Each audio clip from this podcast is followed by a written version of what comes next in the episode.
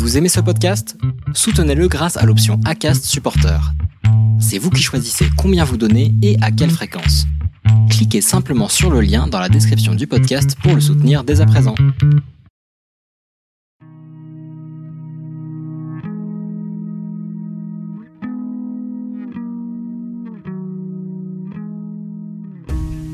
Bonjour, vous écoutez Melting Pot, le podcast qui donne la parole aux talents de la France multiculturelle. Je suis Mélanie Young, l'hôte de ce podcast. Je suis née en France de parents chinois et vietnamiens, et j'ai longtemps pensé que ma double culture n'avait aucune influence sur mon identité. À vrai dire, je n'y avais jamais vraiment pensé. Et pourtant, être l'enfant de parents issus de l'immigration a eu un impact sur beaucoup de choses, de mes valeurs à mon rapport à la beauté, en passant par ma vision de la réussite, de l'autorité et en fait de toute mon identité. Même si toutes nos histoires sont différentes, je crois que nous sommes beaucoup à vivre cette expérience en France. De grandir dans un milieu où les rôles modèles ne nous ressemblent pas, dans un pays qui n'était pas celui de ses parents ou de ses grands-parents, et où il faut s'intégrer, ne pas se faire remarquer, où les personnes de son origine ne sont pas mises en valeur, ou associées à des stéréotypes. Cela peut freiner des ambitions ou biaiser sa construction personnelle. Dans ce podcast, je vais à la rencontre dans chaque épisode d'une femme ou d'un homme au parcours inspirant et à la double culture assumée. On parle de son histoire familiale, de ses rêves et de ses envies, et aussi de l'influence de sa double culture dans sa vie. J'espère que ces parcours et ces personnalités vous inspireront, qu'ils vous donneront envie de découvrir les nombreuses cultures qui font la France, et aussi de cultiver vos singularités, quelles qu'elles soient. Pour ce dixième épisode, j'ai été à la rencontre de Mélanie Hewa-Wassam, française d'origine sri-lankaise. Je ne sais pas si c'est dû à sa culture sri-lankaise, sa religion bouddhiste, son éducation ou sa personnalité, ça doit être un mélange de tout ça, mais Mélanie, c'est une personnalité inspirante et attachante, une boule d'énergie positive, beaucoup de bienveillance et un sourire à toute épreuve. J'ai adoré l'entendre parler de son histoire et de celle de sa mère, venue seule en France et à qui elle voue une grande admiration, et de son attachement à sa culture sri-lankaise et sa religion bouddhiste. On a aussi discuté de son parcours et de sa passion pour l'entrepreneuriat, de l'événement déclic qui l'a fait passer d'adolescente introvertie à une jeune femme pleine d'assurance et déterminée, et enfin on a abordé ses inspirations et ses recommandations gastronomiques et culturelles. Petit bonus dans cet épisode, vous apprendrez une expression singalaise qui ressemble beaucoup à Mélanie. Merci beaucoup à Mélanie Hewawassam pour ce partage et sa bonne humeur. Et si l'entrepreneuriat vous intéresse, vous pouvez retrouver ses interviews d'entrepreneurs et d'entrepreneuses sur sa chaîne YouTube Melstock et suivre son activité sur tous les réseaux sociaux de Melstock. Je vous souhaite une très bonne écoute et désolé pour les quelques bruits de frottement à certains moments. On était sur des poufs à Station F. Bonne écoute alors aujourd'hui, je suis avec Mélanie Hewawasan. Euh, bonjour Mélanie, merci d'avoir accepté mon invitation. Salut Mel, avec plaisir. Alors Mélanie a 24 ans, elle est entrepreneure et fondatrice de Melstock, un talk show sur YouTube où tu interviews des entrepreneurs pour inspirer d'autres entrepreneurs. Exactement, tu as tout bien résumé. Et tu es d'origine sri-lankaise. Oui, c'est ça, voilà. Donc moi je suis née à Paris et mes deux parents sont d'origine sri-lankaise, donc Ma maman a immigré euh, donc quand elle avait 20 ans à peu près. Et en fait, c'était plus qu'elle a suivi mon père, parce que mon père. Donc en fait, il faut savoir que les mes parents se sont mariés, c'est un mariage arrangé. Donc maintenant, ils sont divorcés à l'heure actuelle. Et effectivement, en fait, elle l'a suivi euh, parce qu'en fait, il avait de la famille aussi. Donc euh, voilà, donc c'était une opportunité aussi pour trouver du travail. Il euh, faut savoir que ma mère, en fait, de base, elle faisait des études pour devenir avocate, justement. Et elle a jamais pu bah, euh, accomplir son rêve parce que, du coup, euh, c'est l'aînée de sa famille, en fait, de quatre filles. Et du coup, elle s'est mariée. Et vraiment, elle a rencontré mon père le jour J de son mariage, en fait. ce qui paraît un peu invraisemblable aujourd'hui et tout. et après, en fait, ils, ont, ils, ont tout de suite, bah, ils sont tout de suite arrivés en France. Là-bas, au Sri Lanka, tu vois, à cette époque-là, le plus important, c'était d'assurer bah, tes filles allaient trouver un bon mari pour avoir un bon, un bon emploi. Et peu importe les études qu'elles ont fait, bah, si tes parents, du jour au lendemain, ils te disent Ok, cet homme-là me paraît bien pour toi, euh, il n'y a pas trop de choix, surtout qu'en plus, tu es l'aîné de la, famille. Donc, tu as une certaine pression.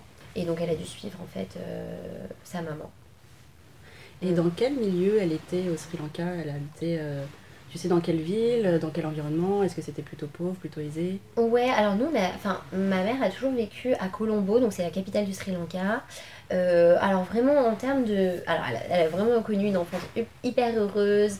Après c'est vrai que c'est une famille vraiment, bah, euh, les moyens... Les, pas du tout aisés quoi, en fait. On était plutôt... Euh, c'est assez difficile, mais je pense que ma, ma grand-mère a fait en sorte qu'elle ne ressemble jamais vraiment, tu vois. Euh, mais après, c'est vrai que quand aujourd'hui elle nous dit voilà, moi j'avais jamais, j'avais jamais de Nintendo, je jouais avec des, euh, des jouets en bois, euh, vous avez trop de chance et tout. c'est vrai qu'on s'en rend compte que quand même, bah, c'était difficile. Mais ma mère s'est jamais plaint en fait. C'est vrai que c'est quelque chose qu'elle nous a jamais, elle nous a, elle nous a jamais vraiment mis, enfin elle nous a jamais dit oui moi j'ai vécu dans la pauvreté machin. Jamais en fait. Elle nous a vraiment dit moi j'ai vécu une enfance heureuse. On était heureux avec ce qu'on avait en fait. Tu vois et ça c'était vraiment je pense un mindset que même nous qu'elle nous a transmis, tu vois, d'être vraiment heureux avec ce que, ce que tu as, parce que finalement, elle a une enfance heureuse. Après, voilà, c'était pas, c'était pas une famille aisée, mais je pense qu'elle était, euh, elle était heureuse. Ce mindset, comme tu dis qu'elle avait, euh, tu, l'as, tu l'as ressenti, toi, dans ton éducation? Comment c'était, toi, ton enfance? Ouais, alors c'est vrai. Alors nous, notre enfance, alors moi j'ai grandi à... Donc je suis née à Paris, euh, j'ai vécu à Argenteuil en fait, vraiment quand on était enfant et ensuite, enfin je me souviens vraiment plus, et après on a déménagé à Levallois-Perret. Donc là c'est vraiment là que je me souviens parce que j'ai fait toute ma scolarité à Levallois jusqu'au bac, donc on vivait dans un deux pièces, rue Président Wilson, vraiment tout petit. Et euh, alors nous on est d'origine euh, donc sri-lankaise et euh, de confession, enfin moi je suis de, enfin ma religion c'est bouddhisme c'est vrai que dès notre enfance, en fait, notre maman nous a vraiment inculqué les valeurs. Euh, donc, pour ceux qui connaissent un peu les valeurs du bouddhisme, c'est vraiment le partage, la bienveillance, euh, bah justement, vraiment le fait de se dire qu'il faut être heureux avec ce que tu as en fait, tu vois, et pas forcément aller tout le temps chercher euh, voilà, toujours désirer d'autres choses, même si on est petit, on a, plein de trucs, on a plein d'envies. Genre, moi, je voyais tous mes potes avoir euh, plein plein de, de cadeaux et tout, mais franchement, de, ce côté-là, moi, j'ai rien à dire parce que ma mère, pour chaque Noël, pour chaque truc, on avait vraiment tous nos cadeaux. Et, euh, et franchement, j'ai vraiment vécu une enfance heureuse. Après, bien sûr, on n'avait pas forcément les moyens, mais moi, j'ai toujours, j'ai toujours bah, ma mère s'est vraiment beaucoup sacrifiée, tu vois. Mm. Elle a enchaîné les petits boulots, femme de ménage, machin et tout. D'ailleurs, je l'avais pas mal dit dans, dans, la vidéo de présentation. Et c'est vrai que c'était difficile, mais vraiment, ce que je, vraiment, je la remercie parce qu'elle a jamais, elle nous a jamais montré, en fait, tu vois. Elle nous a toujours. Euh, elle a toujours fait en sorte que nous ça aille bien, que jamais on puisse se comparer avec, tu vois, nos amis à l'école parce qu'on avait vraiment des, des trucs, même, enfin, tu vois, même eux ils étaient un peu jaloux, genre des cadeaux qu'on avait, des choses comme ça, parce que ma mère a vraiment tout fait pour qu'on ait une super enfance. Et euh, moi j'ai vraiment vécu, enfin grandi en tout cas dans une famille où le partage, vraiment tu vois, tous les week-ends il y avait des fêtes, on était vraiment de la famille.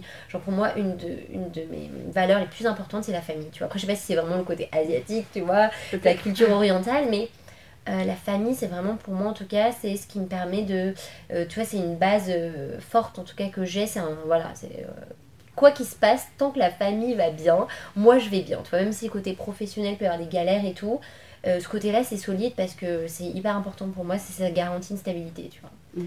Donc, euh, ouais. Tu parles de la famille, est-ce que ta mère, du coup, elle était venue avec toute sa famille et ton père aussi? Non, alors pas du tout. Euh, elle est venue toute seule, ma maman. Et, euh, mon père avait toute sa famille ici. Donc c'était un peu, bah, justement, ma mère, euh, c'est ça qu'elle est toujours un peu mon rôle modèle. Elle, a, elle est venue vraiment toute seule, sans repère, un peu sans rien, parce qu'elle parlait pas du tout le français. Donc elle a appris toute seule. Elle a, été, elle a eu la nationalité française.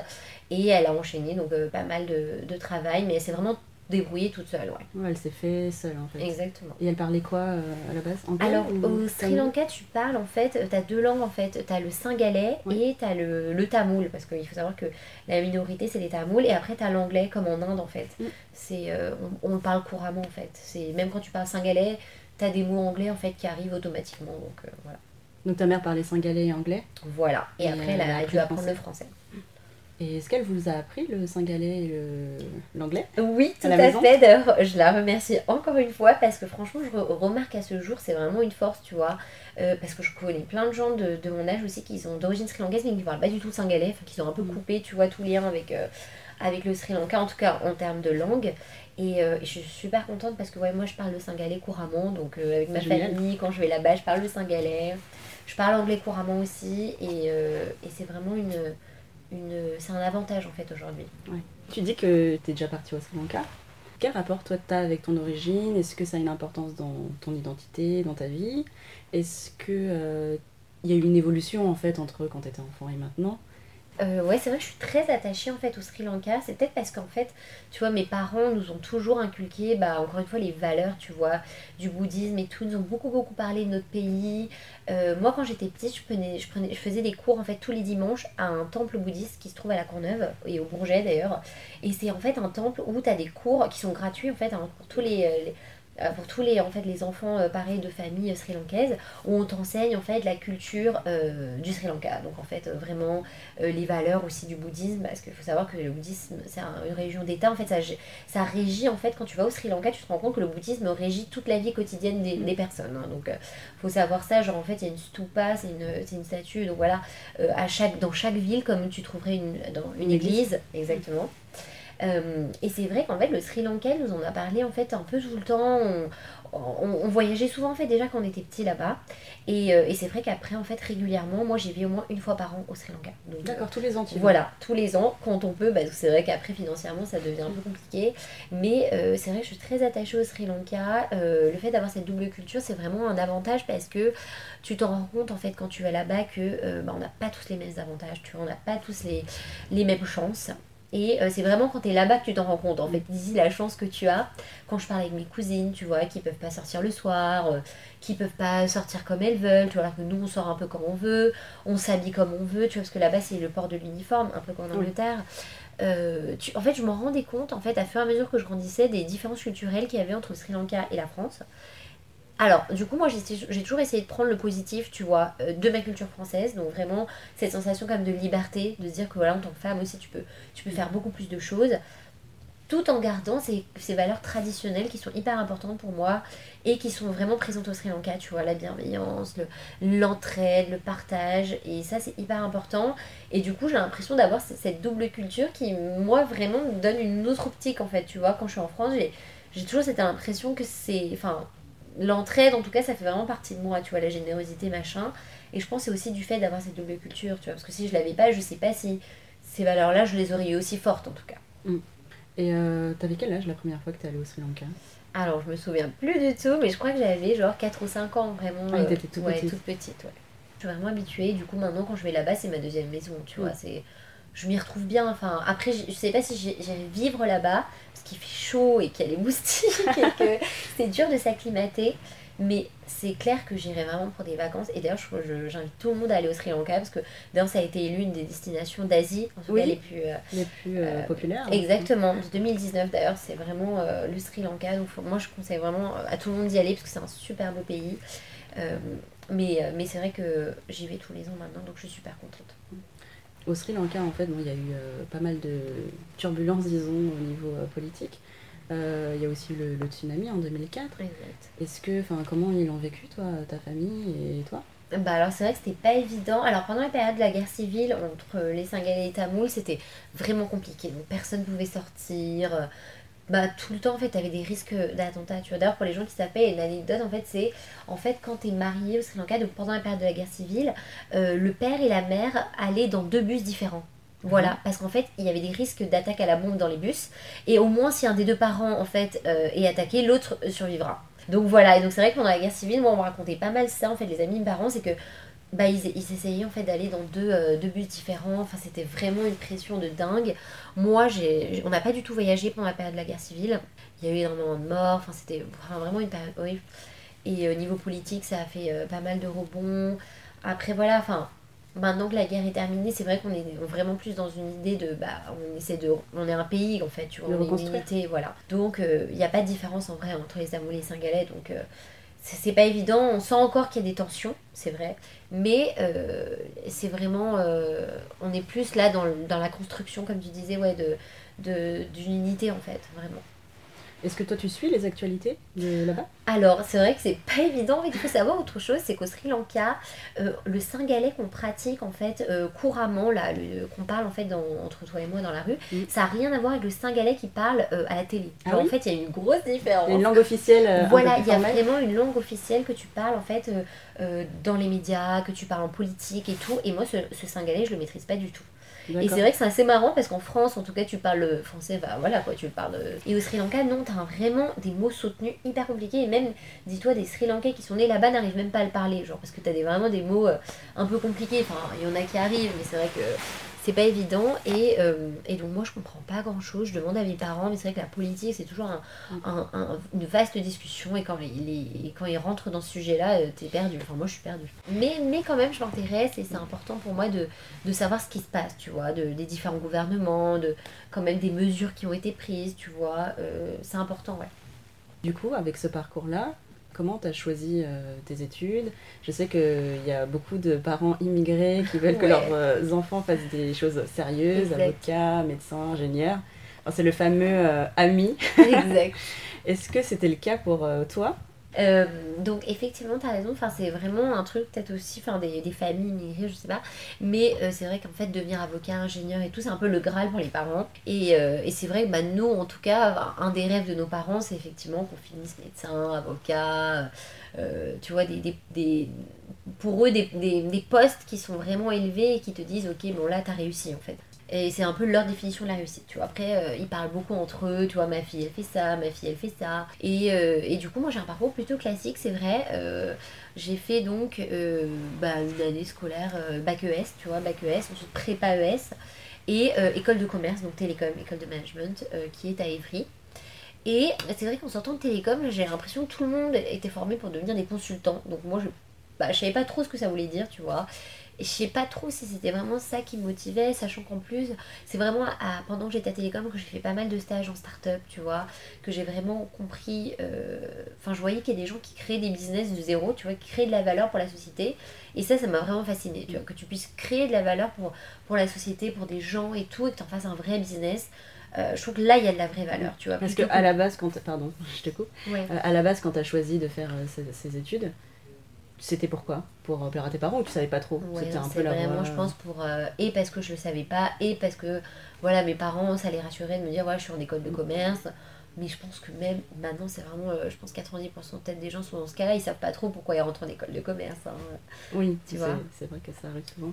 Et euh, donc, tu disais que finalement, tu as trouvé à un moment donné quelque chose qui t'a plu voilà, c'est ça. Moi, je pense que je me suis vraiment retrouvée dans toutes les personnes qui lançaient des boîtes, tu vois. Et, euh, et j'ai juste voulu toucher un peu à ce monde-là.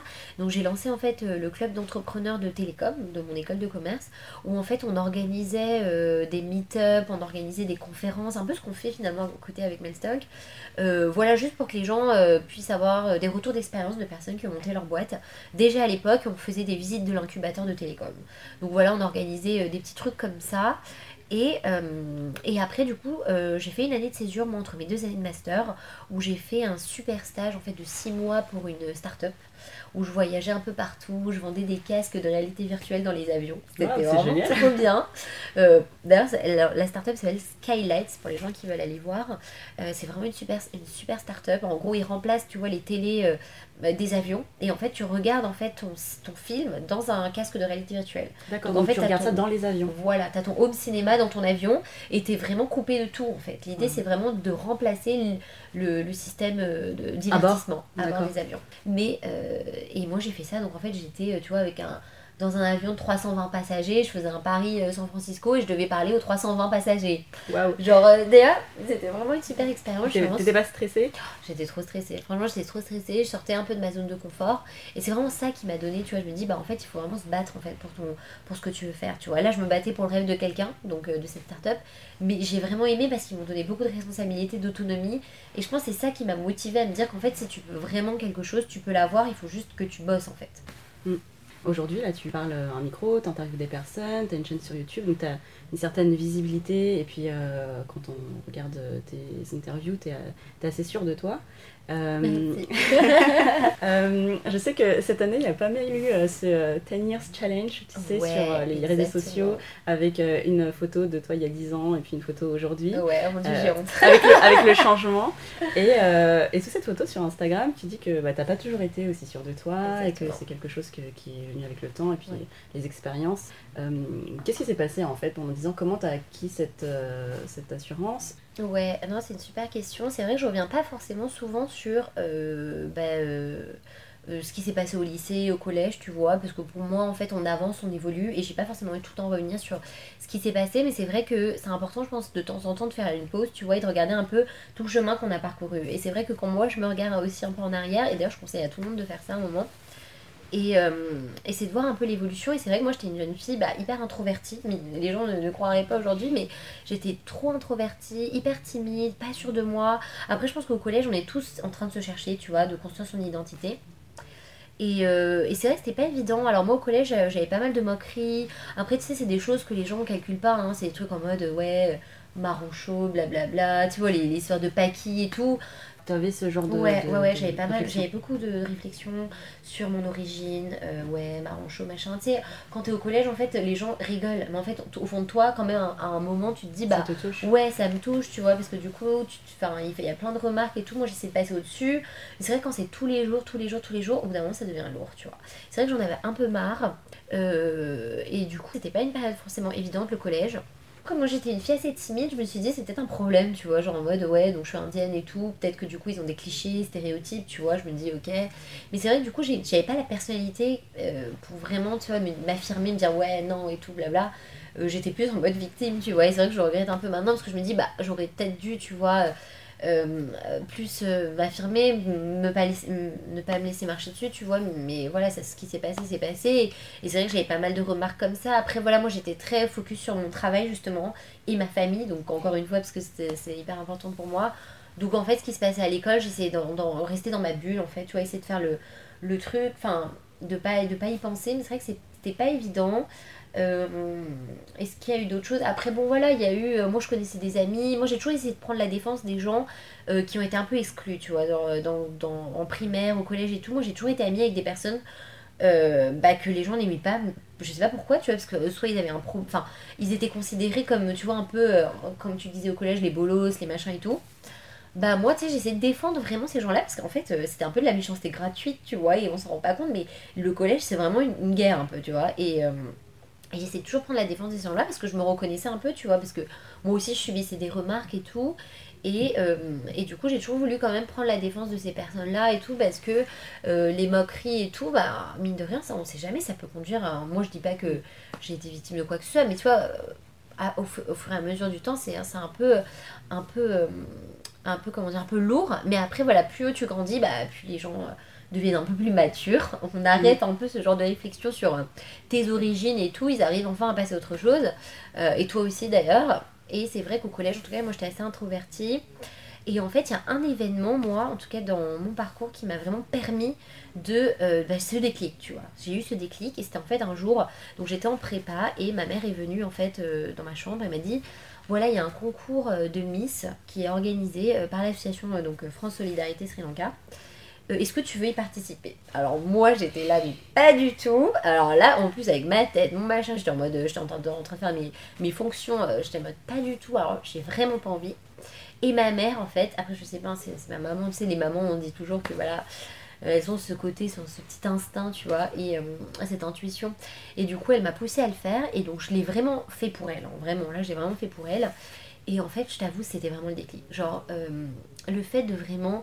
Euh, donc en fait, pour ce concours-là, j'ai perdu énormément de poids, parce que j'étais un peu vraiment un peu plus euh, euh, ronde et tout, et donc j'ai vraiment perdu du poids. Tu l'avais fait exprès? Ouais, Ouais. je l'ai fait vraiment Ça pour le ça t'a concours. motivé en fait. Ouais, ça m'a vraiment motivée, tu vois. Je voyais toutes les autres candidates, j'étais en mode ouais et tout. Elles étaient super cool. Et je me suis dit, ok, bah écoute, voilà, j'ai envie de me prendre en main. Donc j'ai perdu du poids, euh, j'ai travaillé ma démarche, travaillé ma façon de marcher et tout, tu vois. J'étais vraiment focus sur moi en fait, comment marcher avec assurance, tu vois. Et c'est vrai que c'est quelque chose d'hyper important, je trouve. Et, euh, et c'est vrai qu'en fait, ça a été un déclic. En fait, de marcher sur cette scène, tu vois. Euh, hormis le concours de beauté, les paillettes, les strass, machin et tout, ouais. Mais moi, en tout cas, ça a été un déclic parce que j'ai vraiment pris de l'assurance. Et c'est vraiment là, je me suis dit, mais en fait, il faut s'assumer, tu vois. Euh, et le fait de marcher sur cette scène devant je sais pas combien de spectateurs, moi, j'ai vraiment pris de l'assurance. Et ça a été mon déclic à moi. Et depuis ce jour-là, bah, bah en fait, je, m'assume, maintenant. Genre, j'ai vraiment pris confiance en moi.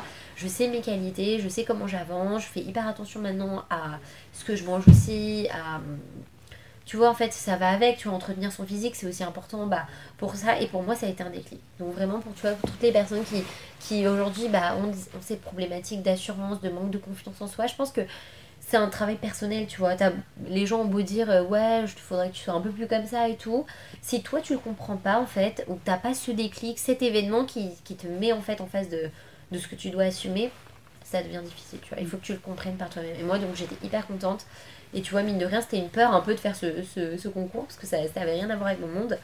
Et en fait, c'est ce qui m'a donné de l'assurance. Et maintenant, euh, cette assurance-là, bah, justement, je trouve que c'est, c'est vraiment une force en fait dans le, dans, la, dans, le, dans le milieu dans lequel aussi j'évolue, dans le milieu des startups. Il faut toujours être, enfin, avoir cette assurance-là quand même, mine de rien, parce qu'il faut croire en ton projet. Et t'avais quel âge quand t'as fait ce, ce concours? Alors, j'avais, je crois, 18 ans. Tu avais 18 ans, du coup, ça ça t'a donné de l'assurance euh, au niveau personnalité? Enfin, Ouais. Je pense que quand tu es introverti, ça t'ouvre un peu plus aux autres. Est-ce qu'à un moment donné, tu t'es dit, euh, bah, ok, j'assume qui je suis, mais aussi, du coup, mes origines? Ah non, moi, clairement, mes origines, en tout cas, c'était un truc que j'assumais de- depuis le début. Et euh, c'est vrai que euh, quand je suis partie au Sri Lanka, c'est là vraiment que j'ai compris en fait la force de, la, de cette culture. En fait, tu vois, c'est vraiment une belle culture avec des belles valeurs. Et pour moi, c'était vraiment que un plus. Donc pour moi, c'était naturel et logique que euh, je m'identifie à cette culture, tu vois. Et c'est vrai que moi, en étant une personne qui est aussi très généreuse, qui est dans le partage, qui en fait adore la danse aussi, parce que la, la danse sri-lankaise, Ouais. c'est ce que j'ai pratiqué pendant 10 ans. Et je pense que c'est ça aussi qui m'a fait que j'étais un peu plus connectée avec le Sri Lanka, c'est vraiment comprendre en fait la culture du pays, s'approprier, tu vois, des choses, donc via la danse, via la nourriture, parce que chez nous on cuisine tout le temps sri lankais. Tu vois, ça passe par des tout petits trucs comme ça, et c'est là que tu te dis, bah en fait, oui, cette double culture fait partie de moi, tu vois. Pour te connecter à ta culture, tu as la danse, la langue. Exactement, nourriture. la nourriture, ça fait vraiment partie de tout ça. Et puis euh, la famille un peu moins parce que je la, elle est au Sri Lanka donc j'ai pas tout le temps euh, Mm. l'occasion de la voir. Mais en tout cas, ouais, ces trois trucs-là, moi, me Mm. permettent euh, d'être proche de ma culture. Et alors, on a parlé du Sri Lanka, mais est-ce que tu te, tu te sens aussi française? Oui, très bonne question. Ouais, bien sûr, non, non. Alors là, franchement, euh, de ce point de vue-là, ouais, j'ai fait toutes mes études ici, tu vois. Donc euh, déjà, je remercie euh, mes parents de d'être venus ici parce qu'on a une super euh, on a vraiment des opportunités de, de dingue tu vois. Et quand je regarde un peu encore une fois par rapport au Sri Lanka euh, la France t'offre des énormes opportunités euh, les valeurs tu vois euh, de fraternité et tout bah, c'est des valeurs de la République française et tout. Tu les ressens, toi? Ouais, bien sûr, ouais, c'est important, la, le- la laïcité et tout, même à l'école, tu vois, on est, une, on est cu- multiculturel, tu vois, et ça, peu importe dans quelle origine tu es, tu te sens français, c'est sûr, t'es né à Paris, tu vois, euh, moi je suis née à Paris et tout, j'ai grandi euh, à Levallois-Perret, machin, euh, voilà, t'apprends l'histoire de la France, euh, t'apprends des belles valeurs, des femmes qui se sont battues pour notre pays, tu vois, donc non, non, c'est, moi je me sens vraiment française, tu vois, je remercie notamment bah, la France déjà pour la gratuité aussi de l'éducation, tu vois, c'est pas tout le monde qui a la chance d'aller à l'école et tout, d'apprendre voilà énormément de choses, quand même d'avoir cette ouverture au monde, parce que être en France, c'est avoir une ouverture sur l'Europe aussi et sur le monde, tu vois. Et, euh, et du coup, euh, non, je me sens carrément euh, française. Après, oui, bien sûr, je suis pas. J'ai pas. Comment dire J'ai pas grandi en dehors de, de l'île de France, donc je suis pas trop allée voir les autres. euh, francilienne, en fait. voilà, c'est ça. Donc c'est vrai que de ce point de vue-là, je suis pas non plus. C'est vrai qu'il y a des amis qui se moquent de moi parce que je connais. Il y a plein de villes de France que je ne connais pas. Et euh, oui, non, je ne vais pas en maison de campagne, tu vois, les week-ends et tout. Alors là, tu vois un peu là, clairement la différence avec euh, les familles un peu euh, françaises, tu vois. Ils vont, ils, ont- ils vont au ski, machin et tout. Nous, on n'a pas eu cette chance-là. Mais euh, mine de rien, voilà, moi j'ai vécu en région parisienne. Euh, j'ai pas vécu en, en banlieue, tu vois ce que je veux dire, mais j'ai grandi voilà, avec cette double culture et moi je me sens française et je remercie, je pense que c'est important, tu vois, de se sentir française. D'ailleurs, je pense que moi je me sens avant tout française avant d'être sri lankaise et le, et le fait d'être sri lankaise c'est un plus en fait, tu vois, c'est Mm. ma double culture et il faut savoir en fait euh, trouver un équilibre entre les deux. Et tu te sens française, et comment toi tu définirais le fait d'être français? Alors le fait d'être français, c'est une bonne question. Bah non, mais je pense que une des valeurs les plus importantes, je pense, de, se sentir français, c'est bah, euh, enfin moi, euh, me sentir français, c'est me sentir libre, tout simplement. Et au Sri Lanka, bah, j'ai remarqué aussi qu'on n'est pas libre au- aussi dans le sens euh, français du terme, parce que quand même, mine de rien, t'as le poids de la tradition, de la culture qui est vraiment présente. Et en France, vraiment, on a la chance de se dire, on n'a pas forcément obligé de choisir de se sentir, tu vois, euh, ou chrétien, ou machin, ou truc. Tu te sens français, donc tu te sens libre, tu te sens libre d'affirmer tes droits, tu vois. euh, et tu te sens libre de se dire, bah voilà, si moi, à un moment, j'ai envie de mettre en avant mes origines sri lankaises, je le mets, mais si j'ai pas envie, bah j'ai pas envie, je suis française, basta, tu vois. Donc euh, moi, je dirais avant tout, être française, c'est être libre. Super. Euh, J'ai une question qui est euh, par rapport à la représentation. Ouais. Parce que moi, je fais aussi ce podcast pour avoir une euh, meilleure représentation des personnes qui qui se reconnaissent pas forcément dans les médias, qu'on voit pas beaucoup. Je sais que sur Melstock, tu interviews pas mal d'entrepreneurs qui viennent de partout et qui Exact. sont qui, enfin, partout en France ou euh, à Paris et qui ont des origines aussi différentes. Est-ce que toi, ça a été quelque chose qui a eu une importance, la représentation? Est-ce que tu as des modèles? En France ou ailleurs Ouais, alors oui, t'as tout à fait raison. Moi, j'ai commencé Melsoc justement parce que je regardais un peu l'univers euh, entrepreneurial. Et euh, je constatais qu'effectivement, il manquait un peu de diversité. Tu vois, faut être honnête, quand tu regardes un peu les médias et tout, souvent les entrepreneurs qu'on met en avant, c'est des entrepreneurs qui ont levé des fonds, qui sont à un stade un peu euh, avancé, tu vois, de leur start-up. Et c'est vrai que mine de rien, bah, moi je me reconnaissais pas parce que déjà d'une, j'ai jamais vu vraiment une Sri Lankaise ou une Indienne entrepreneur. Tu vois, moi là, une de mes de mes modèles, bah, c'est justement la youtubeuse Lily Singh, mm. aka Superwoman, pour les gens qui la connaissent, que j'adore, tu vois, qui, euh, qui, voilà, qui a réussi à, à, devenir la youtubeuse la mieux payée au monde, tu vois, et c'est vrai que c'est une indienne, donc moi tout de suite je me sens beaucoup plus proche, ou même, tu vois, des actrices comme Priyanka Chopra que j'adore. Mais c'est vrai qu'en France, bah, mine de rien, moi je l'ai pas forcément, en tout cas pour la culture indienne sri-lankaise, t'as pas forcément des gens qui sont nés en France d'origine sri-lankaise qui ont qui sont assez publics, tu vois, même visibles. Bien sûr, il y, a des, filles qui ont des super postes, machin, mais c'est vrai que dans l'univers entrepreneurial, en tout cas, t'en vois pas beaucoup. Et donc, moi, c'est vrai que par manque de diversité, par manque de, modèles, en fait, je me suis dit, bah en fait, il faut que j'interviewe des gens, tu vois, qui sont un peu différents, qui sont au début, qui viennent de partout, pas forcément qui ont une origine, mais voilà, qui viennent de vraiment partout. Euh, donnons-leur la, la parole, en fait, tu vois, et montrons un peu ce qu'ils font. Ça marche, ça marche pas, c'est pas grave, tu vois. Ils ont commencé, ils ont, mm. ils ont lancé un truc. Et moi, c'est ça qui m'a motivé dans mes stocks. C'est vraiment de voir cette diversité-là. Et cette diversité que je ne retrouvais pas ailleurs.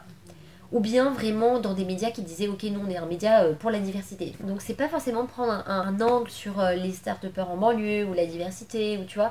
C'est vraiment de montrer un panel de personnes, peu importe d'où tu viens, parce que moi je peux interviewer aussi bien des personnes qui ont une plus grande visibilité, tu vois, comme Oussama Hamar, que des personnes qui ont commencé comme, euh, je sais pas, Tafika par exemple, qui a lancé My Show Pass, tu vois, qui ont, qu'on s'est rencontré à Station F et et, euh, et voilà, enfin tu vois, c'est des gens qui moi m'inspirent aussi parce qu'ils ont lancé leur projet, ils ont tous des backgrounds différents et je pense que c'est ça qui montre la diversité des, des parcours. Et, et c'est vrai que moi, en tout cas, moi je trouve qu'il y avait un manque de représentation de cette diversité dans les médias euh, en France par rapport à l'entrepreneuriat. Oui, sur le domaine spécifique de l'entrepreneuriat. Exactement. Et comment s'appelle euh, la youtubeuse? Moi je la connais pas. Alors oui, c'est Lily Singh. Et son, tu sais, son nom c'est Superwoman. C'est une youtubeuse genre hyper connue, genre elle a des millions de followers. Qu'est-ce qu'elle fait? Elle en fait, elle fait des, des, justement des vidéos hyper marrantes, genre moi je suis toujours morte de rire. Et justement, elle met en avant la culture indienne. Donc elle fait plein de, de, vidéos humoristiques en fait. Tu regarderas, c'est top. Franchement, ça nous fait tellement rire, pour moi. Et elle a collaboré avec les plus grands, Will Smith, The Rock. Euh, euh, bah justement Priyanka Chopra, euh, elle, a, elle, elle, a vu Michelle Obama, enfin en gros la fille, elle est partie de rien, tu vois. Si, moi j'ai lu son bouquin que j'adore, How to be a Boss, euh, où elle raconte tout son parcours, parce qu'elle elle, elle, a vécu la dépression, et elle raconte un peu tout, son cheminement, son truc, et moi je me, je me reconnais vraiment dans elle. Genre c'est vraiment quelqu'un qui m'inspire. Mm. Mm. Ouais, c'est vrai qu'on on, on se rend pas forcément compte de, de, ça, mais plus on mettra en avant des personnes de la de la même origine que soi et puis on se dira avec toi. Voilà. on peut le faire. Voilà, tout à fait. Alors, on arrive aux questions euh, de la fin nice. si tu avais à recommander euh, quelque chose à voir, à goûter ou à lire, qu'est-ce que ce serait? Ça Tu peux en avoir plusieurs. Hein. Alors, donc déjà en termes de nourriture, moi j'ai. Bah alors, typiquement, euh, un, moi, de mes plats favoris, c'est le fried rice. Donc trop bon, c'est un riz euh, avec plein plein plein de légumes et tout. Et, euh, et dedans, tu as aussi des crevettes. Tu peux accompagner ton fried rice de, de poulet croustillant, genre super bon et ça c'est hyper relevé parce que tu sais le riz on met beaucoup d'épices. Donc euh, moi je conseille en tout cas si vous allez au Sri Lanka de goûter le fried rice avec du shrimp c'est super bon et je kiffe. Et euh, sinon en termes d'endroits à visiter euh, moi je suis très proche aussi de la culture bouddhiste. Donc enfin je dirais d'aller voir le temple de la danse sacrée du Bouddha à Kandy c'est un temple que ben, tous les touristes viennent le voir justement parce que tu as ben, un morceau de la dent du Bouddha qui est conservé dans ce temple euh, et, du coup, ben, il y a plein de gens qui viennent en pèlerinage. C'est un lieu sain, c'est un lieu quand tu y vas, tu sens qu'il y a une sérénité. Enfin, moi, je la ressens vraiment, tu vois. Et on y va tout le temps, en fait. C'est un lieu, nous, incontournable quand on va au Sri Lanka. On va à Kandy parce que ça nous ressource, ça nous mm. permet de nous ressourcer. Et après, c'est une ville euh, calme, il y a un lac au milieu. Exactement. Je recommande aussi. Et euh, donc, moi, je conseille d'aller là-bas. Après, voilà, pour tous les gens qui aiment le surf, les machins, Rugambe et tout. Mais en tout cas, ouais, aller à Kandy et aller parler aux gens, surtout. C'est important, je trouve, ouais aller rencontrer la population. C'est une bonne recommandation ça. Ouais. Bah oui, les gens n'y vont pas et je trouve les gens à y voir en fait les, les, personnes qui vivent dans les pays. Tu vois, moi, si demain je voyage dans un pays, euh, enfin typiquement, j'ai pas envie de m'enfermer dans une chambre d'hôtel ou aller vraiment à la rencontre des gens, des habitants, je pense que c'est la meilleure manière dont tu peux visiter un pays, c'est aller euh, parler aux locaux en fait, tu vois. Ouais, il faut pas avoir peur finalement parce que aussi ils sont curieux. Exactement. Et c'est vrai que le Sri Lanka est réputé pour avoir des gens hyper euh, souriants, généreux, donc franchement, il n'y a pas besoin d'avoir peur. Euh, euh, les gens seront très accueillants, tu vois. Ils vont même vous offrir du thé et tout, aller boire du thé. Euh, d'ailleurs, le thé sri lankais, c'est trop bon comme le thé indien. Ouais, vraiment, allez parler aux gens et, vous verrez que dans la rue, en fait, tout le monde s'entraide, tout le monde est, bienveillant et c'est peu importe où t'es, peu importe l'argent que tu as, en fait. Euh, au Sri Lanka, il y a un truc, c'est tout le monde s'appelle frère et sœur. Tu vois, dans la rue, tu dis Aya, Nangi. C'est un truc que tu dis en fait pour appeler même un inconnu. Tu, ah dis, tu vas lui dire Aya, Nangi parce qu'en fait, c'est dans le dialecte en fait. Tu l'appelles petite sœur ou grand frère. Tu vois mm. et, en fait, c'est justement pour montrer cette proximité que les gens ont en fait. On, fait qu'une famille en, fait. c'est génial. Euh, comme tu parles, est-ce que tu aurais un mot que tu aimes bien à nous, à nous apprendre? Bien sûr. Alors, euh, moi j'aurais, j'aurais dit euh, en singalais Santo Osai. Donc Santo Osai, ça veut dire je suis content en fait. Je suis content, je suis heureux, tu vois. Et, euh, et c'est vrai que c'est un mot qu'on dit souvent, tu vois, parce que c'est vrai que même quand tu rentres dans une famille, tu dis, voilà, t'as eu, bah, t'as fait ça au cours de l'année, je sais pas, et tes grands-parents ils vont dire, ouais, allez, Santo Osai. Et Santo Osai, c'est un mot, moi déjà qui m'appelle Santo Osai. Et c'est un mot en fait qui veut dire bah, être content, être heureux, tu vois. Et euh, je trouve c'est important parce que faut qu'on se le dise, tu vois. Ouais, je suis content, je suis heureux et tout. Euh, souvent, on a toujours tendance à voir un peu les côtés négatifs, tu vois. Et moi, je dis toujours, bah, il y a toujours des côtés positifs, tu vois. Et sur les gens me demandent, ouais, mais t'es toujours le peps, et machin et tout. Je dis, bah oui, parce que en soi, quand tu regardes un peu tous les problèmes et tout, si tu focuses que sur les trucs négatifs, bah tu vois jamais, tu vois. Et justement, je suis contente parce que dans la culture euh, sri lankaise, bah t'as beaucoup de mots justement qui sont très orientés sur bah, être heureux, être content, tu vois. Euh, et, voilà quoi. Super. Santosai. Santosai, exactement.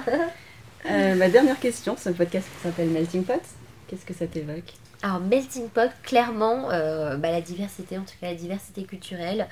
Euh, vraiment le fait d'amener des gens qui ont bah, justement cette double culture à venir partager en fait tu vois, avec toi bah, le, qu'est-ce que ça leur apporte, positif comme négatif. moi, je te dis pas mal de trucs positifs, mais j'imagine qu'il y a pas mal de gens qui voient peut-être des choses assez négatives de cette double culture. Et, d'ailleurs, euh, bah, je te remercie Mel parce que c'est vrai que c'est une super initiative Melting Pot et, je trouve que c'est super intéressant de, voir cet angle-là, tu vois, sans vraiment prendre un parti pris de savoir, voilà, est-ce que c'est positif ou négatif. c'est juste, voilà, t'as cette double culture, qu'est-ce que ça va t'apporter, qu'est-ce que ça t'apporte, qu'est-ce que tu veux partager avec les gens. Merci beaucoup, Mel. Merci à toi. Merci à tous.